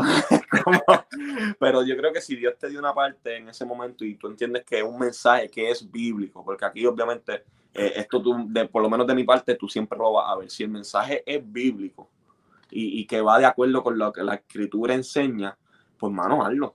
¿Me entiendes? Yo creo que es un momento hermoso que tú puedes compartir algo bíblico y coherente con la congregación y, mucho más expresándolo en una ilustración donde tú te amarras, ¿me entiendes? Eso está cañón. Eh, cuatro años sentado por ese incidente, yo creo que pues deberías de sentarte a hablar con el pastor. Ah, no sé si lo has hecho, ¿verdad? No sé si has tenido esa oportunidad de hablar y decirle como que, mira, pues yo entiendo que pasó esto eh, ¿Por qué? Eh, si entendiste que el mensaje era correcto, ¿por qué me sentaste? Eh, y poder tener esa conversación con el pastor o con un grupo, no sé si ellos tienen un grupo. lo que te recomendaría es que no, no agarres como que dolor y rencor por esa situación. ¿Me entiendes? Yo creo que, que así mismo como Dios te da un mensaje de liberación, sé libre, ¿me entiendes? De, de guardar rencor, de guardar de todas estas cosas que quizás te hagan hacer más daño a ti pero sí hablarlo con el pastor porque yo creo que la, la corrección es bien importante dentro de la iglesia. Lo que pasa es que yo tengo problema es los métodos que hoy día se usan, ¿me entiendes? Y yo creo que los métodos a veces son hasta medio extremistas, ¿me entiendes? Como que tampoco eso te debería delimitar a ti como persona, de tú seguir compartiendo el evangelio con la congregación en, en tu tiempo libre. Tú no, tú no tienes que esperar a tener un stage para tú dar un mensaje. O sea, tú puedes seguir eh, evangelizando, discipulando. Y si tu pastor en ese momento se interpone a, decir, no, no, tú es que tú estás castigado, yo creo que yo tengo un problema, ahí personalmente yo tengo un problema porque tú no me puedes castigar a mí con lo que, con no hacer lo que Dios me llamó a hacer. ¿Me entiendes lo que te quiero decir? Yo creo que la mejor disciplina es, ok, vamos a hablar lo que establece la Biblia, vamos a ver cómo podemos ayudar, ¿me entiendes?, en tu crecimiento espiritual, para que cuando vuelva a ocurrir algo, pues estés quizás con el eh, alineado con la visión de la iglesia o, etcétera, etcétera. Pero limitarte a ti como persona de no hacer lo que Dios te está mandando a hacer, para mí eso no es corrección. Para mí eso es más eh, castrarte en, en, cierto sentido. Sí, totalmente. Entonces, los pastores, nosotros no estamos llamados a castrar a las personas, estamos llamados a, a corregir y a restaurar y a levantar y edificar para que ellos sigan, ¿me entiendes? Me, me, gusta mucho el ejemplo eh, de Pablo en, en Hechos. Está este personaje de Apolo, está predicando un mensaje incompleto, en otras palabras, un mensaje erróneo, porque algo que está incompleto, pues se puede malinterpretar. Vienen dos personas y le dicen, mano, eh, estás predicando brutal en cuestión a tu elocuencia y todo, pero te falta algo, te vamos a disipular, te lo disipulan. De momento llega Pablo y dice, espérate, ustedes solamente predican del bautismo de Juan, ¿qué tal del bautismo del Espíritu Santo? Ah, no, nosotros nunca hemos escuchado de eso. Pablo no le dice, no, pues tú no vas a predicar hasta que yo diga, ¿no? Él dice, espérate, vamos a enseñarte. Le enseña, los corrige, hay una corrección y le digo, mete mano, sigue. ¿Me entiendes? esa es la corrección. Ahora, si, si Apolo decía, yo no, papi, es que yo no quiero hacer eso, yo no, eso está el garete, y hay una resistencia de Apolo, pues yo creo que hay un problema, ¿me entiendes? Pero Pablo corrigió en ese momento y no lo castró de decir, no, ya tú no puedes volver a hacer esto. Sino que le dio la oportunidad de decirle que ya te corregí, quizás vuelve a meter la pata más adelante, pero sigue, ¿me entiendes? So, yo digo, loco, cuatro años, está cañón. y no quiero hablar más, pero está, está fuerte. Yo no sé qué piensa, ¿verdad, Carlos, en cuanto a esto, pero... Sí, no, no, no quiero chistear con el tema porque es un tema serio. Este, Mira, yo realmente no soy muy fanático de la disciplina. Yo sí, yo sí creo en la corrección. Mira, se pinta el pelo, se usa pantalla. no, no, no, pero yo sí creo en la corrección y creo que todos, todos, incluyendo los pastores, cometemos muchísimos errores, inclusive a diario. Y todos debemos ser, eh, ¿verdad? Eh, ser responsables con, con, admitir nuestros errores y nuestras fallas. Este, y no quiero decir que a lo mejor el pastor, um, ¿verdad? Y, no, y con esto no quiero, tampoco quiero decir que estoy juzgando a Javier eh, ni cosa por el estilo. A lo mejor el pastor tendría sus razones, no sé, porque no, no tampoco quiero tirarle la mala al pastor diciendo, no, el pastor lo hizo mal, sin saber tampoco el lado de él. Este, pero definitivamente, ah, poner en disciplina a alguien para mí no es, no es productivo. Um, y sobre todo no es... Antes de todo, define o en tu concepto qué es poner en disciplina a alguien, porque quizá hay una persona que, que eso. Exacto, bueno, el concepto de lo que realmente, de, lo que está hablando aquí Javier, es que las iglesias, por lo menos, y las historias que yo he escuchado, a mí esto gracias a Dios nunca me pasó, um, pero muchas personas que conozco y que me han contado de personas que conocen también, de que, por ejemplo, antes si alguna parejita de novios adolescentes en la iglesia tenían relaciones sexuales y alguien quedaba embarazada, pues a ellos los paraban al frente de la iglesia, los hacían pedir perdón frente a, frente a todo el mundo, este, y los tenían sentados, este, si tenían alguna, si eran músicos, si eran este, hacer bien en algún área de la iglesia, eh, los sentaban y no podían hacer literalmente nada, y la gente como que les sacaba el cuerpo, y Era, era como este tipo de, humillación pública para admitir sus errores. Y yo en ese sentido, realmente con ese tipo de disciplina, y con el caso aquí de, Javier, que no, por lo menos lo que nos escribe aquí, no lo, no lo expusieron al frente a pedir perdón por lo que hizo, pero sí lo sentaron. Este, yo no estoy de acuerdo, yo sí creo en la corrección. Y si el pastor entendió que hubo algo que él, en su criterio, um, él entiende que no estuvo correcto, no lo sabemos. Um, pero definitivamente poner en disciplina a una persona cuatro años um, no es algo ni saludable ni para la iglesia, ni para el pastor, ni para la persona que, sentaron, en este caso el hermano y el compañero aquí. Este, yo creo que si fuera el caso de que nos van a sentar a todos por alguna falta, algún error, pues empezando por el pastor, toda la iglesia se va a sentar y nadie va a servir en ningún ministerio, ni nadie va a ministrar, ni nadie va a predicar, ni nadie va a hacer nada.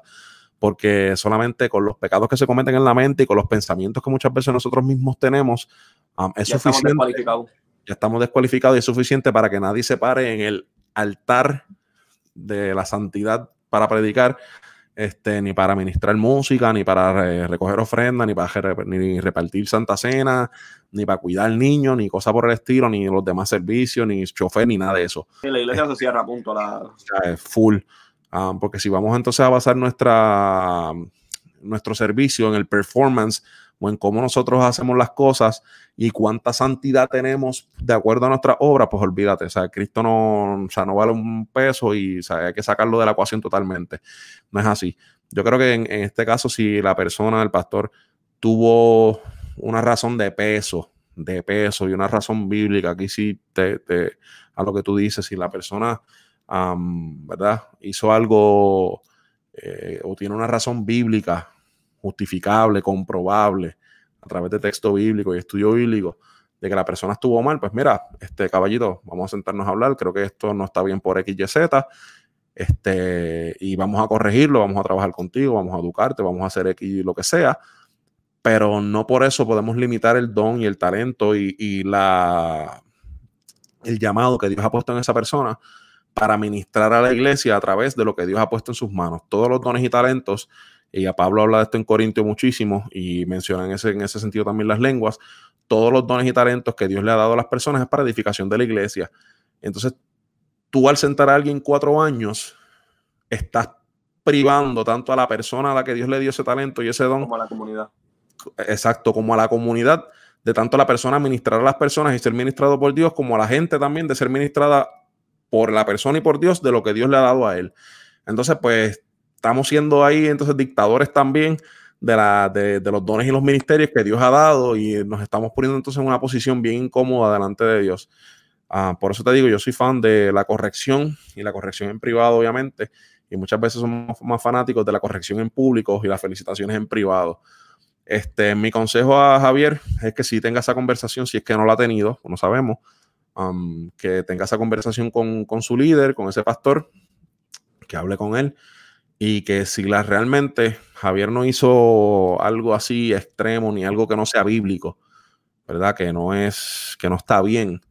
A mí el pastor simplemente por una interpretación personal errónea o basada en gustos, en lo que sea, que no está basada en la Biblia, pues eh, cuatro años es muchísimo tiempo. Mi consejo para Javier sería que hable con esta persona y que sobre todo le pida dirección a Dios para saber cuál va a ser el próximo paso, porque Javier no puede detener o no puede enterrar eso que Dios le ha dado para bendecir a su congregación. Igualmente, a lo que, lo que dijo Josué me pareció excelente, de que independientemente te tengan 4, 10, 20 años sentado en la banca de la iglesia, de lunes, de lunes a sábado, eso no limita tampoco tu participación. Si en este es el caso de que también te están limitando, porque conozco de personas que las han puesto en disciplina en la iglesia, pero tampoco pueden participar en otras iglesias o ministrando en otros sitios, o predicar en su vida personal, en sus redes sociales, porque la, disciplina la aplican todos los aspectos de la vida. Aparentemente los pastores son este, dueños de la persona. Eh, pues ahí entonces hay que reevaluar seriamente um, cuáles son los saludable. Exactamente. Ahora, y esto, leyendo ¿verdad? Eh, el, el, mismo post eh, de Javier, hashtag Free Javier, um, hay una cosa que, como, como pastores, como pastores, eh, nosotros cuidamos por la enseñanza de la iglesia y por la doctrina. Y yo creo que es algo que se ha perdido. Quizás entiendo también el, ¿verdad? Por lo que leí, puedo estar mal, no quiero, quiero asumir, pero ya me siento aquí como que detective. En una iglesia, él especifica que iglesia bautista y él hace algo más de área carismática, por eso es que yo quise especificar que yo soy un poquito carismático. Yo sé que también dentro de la iglesia bautista ah, hay una área donde, ¿cómo te digo? Donde ellos piensan que los dones cesaron. Y, y si ellos creen en la persona del Espíritu Santo y ellos piensan que se mueve, pero ellos no son tan avivados como otra área. Y quizás eso trajo conmoción. Pero esas cosas se hablan, esas cosas uno las dialoga. Eh, yo sí, eh, con, con, las personas que yo pastoreo, yo soy bien celoso con la enseñanza. Yo soy bien celoso con la doctrina porque como dice en algún momento la Biblia, de que esa sangre sobre, cae sobre mi cabeza, ¿me entiendes? Me gusta mucho también Pablo cuando se va de Éfeso, que dice, ya la sangre de usted no está sobre mi cabeza porque yo no me aguanté en enseñarles todo lo que yo he aprendido. Este... Él solo me dijo que él no habla de pecado. Ah, Entiendo que es pecado. Este... Varón, hable con su pastor. Eh, pero eh, vuelvo y te digo, ¿sabes? nosotros como pastores tenemos esta, esta, esta necesidad de cuidar. eh, yo lo que digo es que nosotros sí tenemos, y, y buscate un pastor, buscate una congregación donde el pastor se preocupe por doctrina. Pero preocuparse por doctrina no es estar cerrado a escuchar, puede ser otra, ¿me entiendes? Eh, mi pastor ahora mismo también, yo no soy pastor general, eh, él, es, él, es, reformado, pero es carismático y él, por ejemplo, él cree en apóstoles, yo no creo en apóstoles. Él es reformado, pero carismático. Es una cosa bien, el, tipo está brutal, él sabe, pero no, no, no, no, estoy juzgando ni estoy diciendo que es bueno hermano cosas por el estilo. Pero no, esa combinación la había escuchado de ella, pero no había conocido de alguien cerca que estuviera en, en, la forma de predicarle es un poquito más avivado y, ah, no, eso está cool. cañón, ¿me entiendes? Y él cree en el mover del Espíritu Santo. Hemos tenido la conversación de que, mira, pues yo no creo en el apostolado y él cree en el apostolado y, y, llevamos la dinámica. Por eso él no me ha castigado a mí, por eso él no me ha, no me ha desechado. Al contrario, nos alimentamos los unos a los otros, ¿me entiendes? Ahora, yo sé que si yo llegaría un día y digo, el pecado no existe, él tiene todo el derecho de decirle, papito, espérate, tú te tienes que sentar. Chan, chan, chan. O, ya me voy a rayándole realmente a una herejía como tal de que, mira, no, Cristo no murió por los pecados. O, este, pues, mira, ya ahí en la función de pastor, por cuidar por la congregación, tú dices, no, papito, tú no puedes estar en una posición. Eh, o si yo estoy viviendo una vida desenfrenadamente en pecado, que eso es otra, ¿me entiendes? Eh, yo creo que nosotros pecamos todos los días. Claro, y, abogado tenemos a Jesucristo el justo. Estoy 100% de acuerdo con eso. Pero hay personas que intencionalmente quieren pecar y quieren, no quieren cambiar su estilo de vivir. Pues mira, yo no tengo problema que tú aceptas a la iglesia y la puerta está abierta y tú estás, o sea, estoy dispuesto a que tú recibas el evangelio día tras día, ¿me entiendes? Pero yo no te puedo poner en una posición dentro de la iglesia o en una función. Este, y ese sí es trabajo pastoral. Ahora, simplemente por una diferencia quizás teológica, que, que, realmente no es que no sea relevante, porque yo creo que todo es relevante, pero que no tiene, que es secundario. Es algo secundario, ¿me entiendes? Pues yo digo, mano, pues uno tiene, uno tiene que. Porque dije, un movimiento aquí, papi. Full, papi, Javi, de, esta gente te quiere, te amo. Este, pero el, o sea, nosotros sí cuidamos por doctrina, nosotros sí cuidamos por la congregación.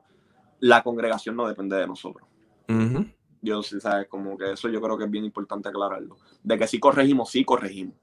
¿Me entiendes? Porque queremos ver crecimiento, porque queremos ver eh, la gente transformada, aunque el crecimiento y la transformación la hace Dios. Claro. Pero yo, eso no quita mi, mi función. Este, pero, pero, pues la corrección, ahí, como tú decías, uno tiene que, que, que, que irse más bíblicamente que simplemente un gusto personal. Claro. No, si fuera por gusto personal, muchachos, estuviéramos aquí nosotros tirándose todo el mundo por gustos de música, de. Bueno, que ya ni güey, pichea. Habla, y aquí yo creo que voy a tirar algo, no sé si tú te esperabas. Eh, cuando Pablo dice se lo entrega a Satanás para que los arandase, porque eso es disciplina. Sí, para que los arandee. Eh, en ese contexto bíblico, eso es disciplina apostólica, no, ni siquiera pastoral. Entonces ahí van a decir, ah, pero tú no crees en apostolado. No vamos a hablar del tema hoy, eso. este, pero en ese momento en disciplina apostólica eh, ¿qué tipo de, tú crees en ese tipo de disciplina de que dice esta persona, dice, yo se lo entregué a Satanás para que lo samandiase? Bueno, es que ahí entonces tenemos que volver a entrar a la conversación que tuvimos con Billy de quién es Satanás y cuál es su función. Entonces, como ya yo expresé, yo creo que Satanás es esa persona que, o ese ser, lo que sea, que está al servicio de Dios, no es, no es un ente que anda suelto por ahí rogue haciendo lo que le da la gana. So, en ese sentido, entregárselo a Satanás puede significar, no sé, mano.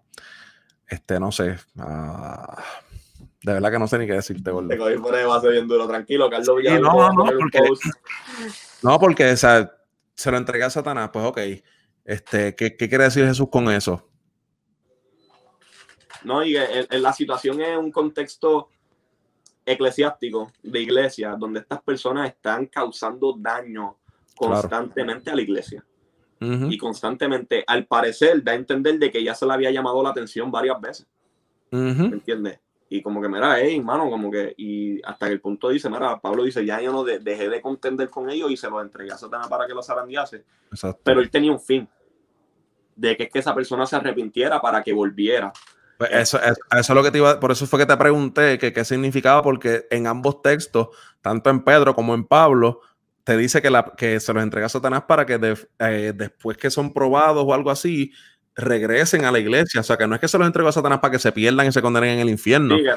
porque por eso es lo que, por eso te digo, cuál es la, cuál es entonces la definición y el uso de quién es Satanás y qué hace. Este, porque si, si los va a entregar a Satanás en esos dos textos para que después regresen a la iglesia, pues realmente entregárselos a Satanás es como Job, es que pasen por un proceso de prueba donde lo van a perder todo y de eventualmente cuando realmente de lejos te había oído, pero eh, de, de, de, ahora, te escuchado, ahora mismo te ven. Pues entonces, ahí es que tú dices, ah, ok, ya te conozco, caballito. Pues entonces ahora sí regreso. Pues entonces, en ese sentido, es bíblico decir que, o sea, es bíblico decir que dejar a las personas let go y que a Dios que reparta suerte con esas personas para que cuando se den contra el piso regresen. Mm, no sé. Es que el, quizás lo puedo explicar más por una situación de baloncesto. Yo, yo coaché por dos años eh, en una high school. Y, y, hay veces que tú recibes jugadores que tienen un talento cañón. Tú tienes esta persona y dice, papi, tú tienes un talento cañón, pero realmente lo que hacen es lastimar el equipo. Claro. Te crees más. Eh, Alan Iverson, baby. Eh, y, y, y, tú ves que, que, constantemente tú quieres corregirlo y decirle, papi, no, así no, como que como que puedes mejorar esto y él no te escucha y sigue haciendo daño y sigue haciendo daño. Llega un punto en que tú dices, amo tu talento, amo la persona que tú eres y amo la persona que tú puedes ser, pero es que tú no quieres hacer bien aquí. Mm, te tengo que dejar ir. O sea, tú no puedes seguir en eso. Y suena a veces, dice, ah, pero ¿quién eres tú para...? Yo soy de las personas que digo, si Dios no ha soltado el lápiz, yo no soy pianin para determinar la historia de una persona. Claro pero como pastor, en este caso como coach, pero como pastor uno cuida por su congregación. Claro. Por, la, por la congregación que Dios nos entregó, porque no es nuestra, es de Dios. ¿Entiendes? Mm. Um, y, y, uno como coach, uno, uno cuida de ese equipo. Y hay veces que uno con dolor en el corazón y uno con el dolor, ¿me entiende? En el alma, no dice, papi, pues nada, no, no, te, no puede. Si tú no quieres hacer bien, si tú no quieres cambiar, si tú no quieres crecer, si tú lo que quieres es literalmente causar problemas adrede. Y ojo, muchas veces no es la gente de la calle hay gente que se aferra a su posición y son religiosos, ¿me entiendes? Que tampoco vayan a decir, ah, pues entonces, no, no, yo creo que la gente de la calle está bienvenida a la iglesia y, y, hay, hay espacio para ello, como decía IMC, ¿me entiendes? hay veces que son las mismas personas que se aferran tanto a una posición que lo que hacen es daño. claro. este, no le estamos poniendo la pregunta que hace Robert, la pregunta es si cuando regrese lo van a recibir. lo mismo que pasaba entonces en la carta de Hebreos, que dicen, loco, pero si ya que tú renunciaste a la fe en Cristo porque te iban a matarle en la persecución, ahora tú quieres volver, entonces la iglesia tiene esa disyuntiva si lo recibía o no. Pues entonces es lo mismo ahora. Este, si se van a recibir con los brazos abiertos. Y tú sabes que la gente, bueno, vamos a ser reales. Muchos de nosotros, o sea, empezando por mí, muchas veces nosotros no queremos, pero por alguna razón, ah, diantre, mira, fulanito se fue y ahora vino para atrás. Damn, ¿qué habrá pasado? Y, eso es uno que, que, que, que, tiene esa mentalidad de cuidar y de, y de, y de, de, ser, de, ser protector con la gente y con las ovejas. Imagínate los demás feligreses que, papi, o sea, la mente va a volar y empiezan a criticar, diablo, pero qué hipócrita, mira para dónde viene, después que se fue, después que hizo tal cosa, lo pusieron en disciplina no aguantó, se fue, ahora vino para atrás, buscando qué, sabrá si está pendiente una hermanita. Pero, ¿Me sigue lo que te quiero decir? Incluso, y ahí en, dentro de eso también podemos ver el corazón pastoral, ¿me entiendes? Que es ley. Nosotros lo recibimos. Nosotros ayudamos en el proceso de restauración. Eh, digo, digo, o sea, y estamos hablando de funciones. El pastor no es más que, que otra persona, pero sí tiene unas funciones específicas. Claro. Y en ese caso, en mi función como pastor, decir, ustedes no van a hablar mal de él. Y ustedes no, al contrario, si ustedes quieren aportar en su restauración, bienvenidos sean. Pero si van a hablar mal, se me callan, ¿me entiendes? Mejor no digan nada. Porque también yo creo que, esa dinámica de que si, si la iglesia está tan dispuesta a criticar, lo están aprendiendo de alguien. Claro. ¿Me entiendes? Eh, ya ahí es donde se mete el mundo en la iglesia, no es por las luces ni por el reggaetón, ¿saben, hermanito? Yo me lo cuido. Pero, o sea, si, si entonces ellos ven que su líder, la persona que Dios puso a cargo de, la congregación, dicen, esta persona es rápido como el padre que corre a su hijo, ah, pues también nosotros vamos a correr hacia esta persona, ¿me entiendes? Eh, yo creo que nosotros como pastores podemos hacer mejor trabajo en eso también. Claro. Este, y enseñarle a la iglesia, ¿me entiendes? A cómo, a cómo vivir su vida acuérdense de esto siempre, y no solamente para los pastores, sino para los líderes que nos están viendo y para los que ingresan, el mismo, incluso el mismo Javi. Nosotros somos mendigos que estamos llevando a decir, estamos diciéndole a otros mendigos dónde encontrar pan. Nosotros no somos el panadero, ¿me entiendes? Como que, ya tres José, ¿dónde tú encontraste comida? Mira, te voy a apuntar a Cristo. Para eso hay un libro bien bueno. La gente que le gusta las novelas, yo no, yo no soy de leer novelas realmente, pero leí una. Te reprendo, Satanás. Pero leí una de, este autor español, José Luis Navajo, que se llama Lunes con mi ah, viejo pastor. Entonces, esta es la situación de un pastor, para ir terminando, es la situación de un pastor que está agobiado con, su iglesia, este, se siente sofocado, él es one man show y está pasando por todos estos problemas y estas situaciones y al punto que trae Josué, que me acordé ahora, de, de, tener a alguien que esté cerca de ti para que te coche y te diga, mira, papito, estás bien, pero aquí estás malo, aquí estás, papi, estás picando fuera el hoyo, hay que enderezar. Es la historia de este pastor que se reúne con su viejo pastor, um, que le está dando mentoría, coaching, y le está diciendo todos los lunes cómo, tiene, cómo, cómo hacer las cosas mejor, porque ya él pasó ese mismo camino. Este, y es un tremendo libro que les recomiendo para que esas personas tanto como Javier, que vuelvo, gracias por compartir eh, tu experiencia, eh, como cualquier otra persona, ya sea pastor o feligres, pueda leer y se puede identificar, porque realmente el trabajo del pastor no es fácil. Y muchas veces buscando hacer el bien se hieren personas, como en el caso aquí de, algunos hermanos que, y amigos que han comentado en el, en el chat. Este, así que eso es un buen libro para que tanto los feligreses como los pastores podemos ponernos en esos zapatos, los lean este, y se identifiquen. Yo realmente no lo novela y con esa novela, papi, yo me bebí las lágrimas. Yo también, loco. Papi. Va, te los digo, van a llorar. De pana, de pana, léalo con una toalla porque van a llorar. si te crees que tú no lloras, vas a llorar. Papi, yo no lloro en películas, es bien rara la vez que a mí me da un taco o algo, papi. Con esa novela yo lloré. Yo, lloré. Yo, Papi, real. real. tengo, que, ser real porque no puedo, no puedo esconderlo, no puedo aparentarle más. Este, y como me hemos aprendido, ¿sabes? Oren por sus pastores. Eh, cuiden de sus pastores. Son personas que Dios puso, ¿me entiendes? Y tienen un corazón, la mayoría de los pastores que yo conozco tienen un corazón noble. Este, pero acuérdate que ellos no son más importantes que tú. Ustedes, ustedes como personas, nosotros como personas, somos igual de importantes en el cuerpo de Cristo. Toda función dentro de la iglesia es importante ellos, o sea, esto no es piramidal, eh, ni el de adoración, ni está por encima del otro, no, esto es circular, ¿me entiendes? Y aquí estamos todos creciendo juntos, apuntando siempre al centro que es Cristo. ¿Me entiendes? Esto no es una pirámide donde que si el pastor se va, se cae la iglesia, para nada. ¿Me entiendes? Al fin y al cabo, la cabeza de la iglesia es Cristo. Oren por sus pastores, sométanse a sus pastores en una forma saludable. ¿Me entiendes? Si tienen algún momento que tienen que tener una conversación con su pastor, háganlo. ¿Me entiendes? Eh, he visto personas cercanas que le han llamado la atención al pastor y los pastores han aceptado escuchar y decir, Mara, sabes que perdóname, he estado mal en esto. Pues somos humanos, ¿me entiendes? Al fin del día somos humanos, humanos al igual que ustedes. Este, no sé si Carlos tenga algo más, ¿me entiendes? Yo creo, que, yo creo que hemos hablado un montón y este, o sea, un montón de cosas buenas. Y yo, por lo menos, yo no tengo más que añadir. Yo creo que le, le hemos dado en el clavo a todo lo que hemos querido hacerlo y desde un punto simpático para ambos lados, ¿me entiendes? O sea, poniéndonos en el lugar de ambos, de ambos, del feligrés y, del, del pastor también. Así que, mano, yo estoy súper, súper volado con este episodio, me encantó. Sí, no, y entonces, eh, únanse con nuestro hermano Alexis, hashtag FreeJavi. ah, sí, este, oh, papi, me lo he disfrutado un montón. Eh, sería hasta el próximo lunes. Que por ahí... testimonios, testimonios de que leyeron el lunes con mi viejo pastor y lloraron. este tipo eran doble, por María y por el libro.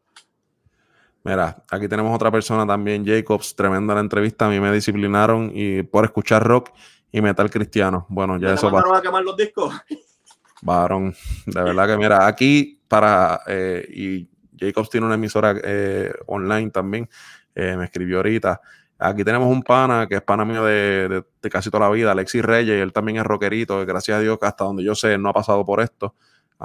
Y él también te puede dar, si no conoces, se pueden intercambiar bandas y de rock y eso que a mí también me gusta. Así que, sorry por la sola a Moya, que el tipo es metalero. Y, Moya.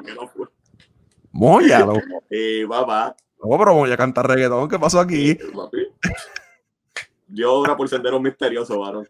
Wow, Moya, o sea, de o sea, casi siempre los reggaetoneros somos cocolo, pero wow. Metallica, CDC, Van Halen. Diantre, qué duro el Moya. Este, ¿tú tienes algo más que añadir, Gordo? Oh, papi, nada, que le den like y share a esto, porque si no voy a orar por el uñero. Eso es lo que. no, pero... No, pero en verdad, este Carlos me lo he disfrutado un montón. Mi gente, sigan a la teología de la calle en YouTube. Eh, sigan dándole subscribe, sigan compartiendo con esto, compartan esto con sus amigos y tengan estas discusiones, ¿me entiendes? Eh, y edifíquense los unos a los otros. Quizás ustedes conocen una persona que, que debería de escuchar esto y no tienen que ponerle el podcast, ustedes mismos pueden hablarle, ¿me entiendes? De su experiencia. Y acuérdense que siempre apuntamos a Jesús, nunca apuntamos a nosotros, ni, ni al rencor, ni a la división, no, al contrario, apuntamos a la unidad y apuntamos a Jesús. Este, CBC el miércoles pasado estuvo durísimo. ¿Lo escuchaste, eh, lo Sí, papi, con Gaby, así. Entonces dicen por ahí que el próximo es con práctico práctico, papi. Bomba. Eso es bomba. Mira, sí, gracias y gloria a Dios. Estrenamos el programa La Teología de la Calle por la emisora CBC La Voz. Este, mano, una bendición, una alegría. Yo jamás, jamás eh, pensé participar o tener algún programa de radio. Ya yo había participado en algunos programas de radio con mi esposa. Eh, mi esposa también había hecho, eh, participado en algunos programas de radio, etcétera. Pero tener un programa de radio propio donde tú creas el contenido y lo produces y todo lo demás eh, es una locura, loco. Así que, mano, yo. ¿Dónde pueden conseguirle? Tienen que bajar la aplicación, ¿qué es la que hay? Sí, la emisora es en Miami. Este, so, bajen la aplicación CBC La Voz. Ahí ya mi esposa Serena Caraballo lo eh, escribió el nombre así mismo, como, se, como, está, como ya lo escribió en mayúsculas, CBC La Voz. Y ahí descarga la aplicación y simplemente le da a entrar. Una vez la descargue, y escuchar en vivo. Es los miércoles de 8 a 9 está el programa de mi esposa, Dios en las redes sociales y de 9 a 10 está entonces la teología de la calle. También si no tienen, si no tienen smartphone y tienen computadora, lo pueden escuchar en el web, que es eh, www.cbclavoz.com y ahí también lo pueden escuchar o pueden ir también a esa dirección en el celular y pueden descargar el app. Este, mano, y una bendición. Entonces, la semana pasada tuvimos a Gaby en entrevista en el, segmento Mera Wow. Y esta ah. semana tenemos a, al Practiqui este, la semana que viene tenemos a otro que estuvo por ahí también comentando. Está Switch. Este, no, pero en yo creo que sería hasta el próximo lunes de la herejía. Si Dios permite, pero. En Instagram, porque yo sé que la, en Instagram, cuica. como, ah, como soy Calimano. Eh, seguimos trabajando en otras cosas, en verdad he estado mucho, muy ajorado con, con 20 mil cosas, pero eh, de verdad que viene música nueva, vienen cosas, anuncios nuevos, ¿me entiendes? Entrevistas de trabajo y 20 mil cosas, pero seguimos de pie, ¿me entiendes? Azotando con el Todopoderoso. Y no, pero papi, en verdad, hasta la próxima, hasta el próximo lunes. Eso de familia. Así que ya sabes, recuerde, la, la música de, de Sway está por ahí en todas las, eh, las tiendas digitales. Este, música durísima. Si no fueron duros, yo se lo diría, pero tranquilo, que el tipo le mete. Así que búsquela por ahí, sígalo en las redes. Y familia, este podcast eh, ya está, obviamente, está en Facebook, está en YouTube. Mañana, entonces, si Dios permite, va a estar en todas las aplicaciones de podcast, Spotify, eh, Apple Podcast y todas las demás. Búsquelo por allí y será entonces hasta la próxima. Les mandamos un fuerte abrazo. Dios me los cuide.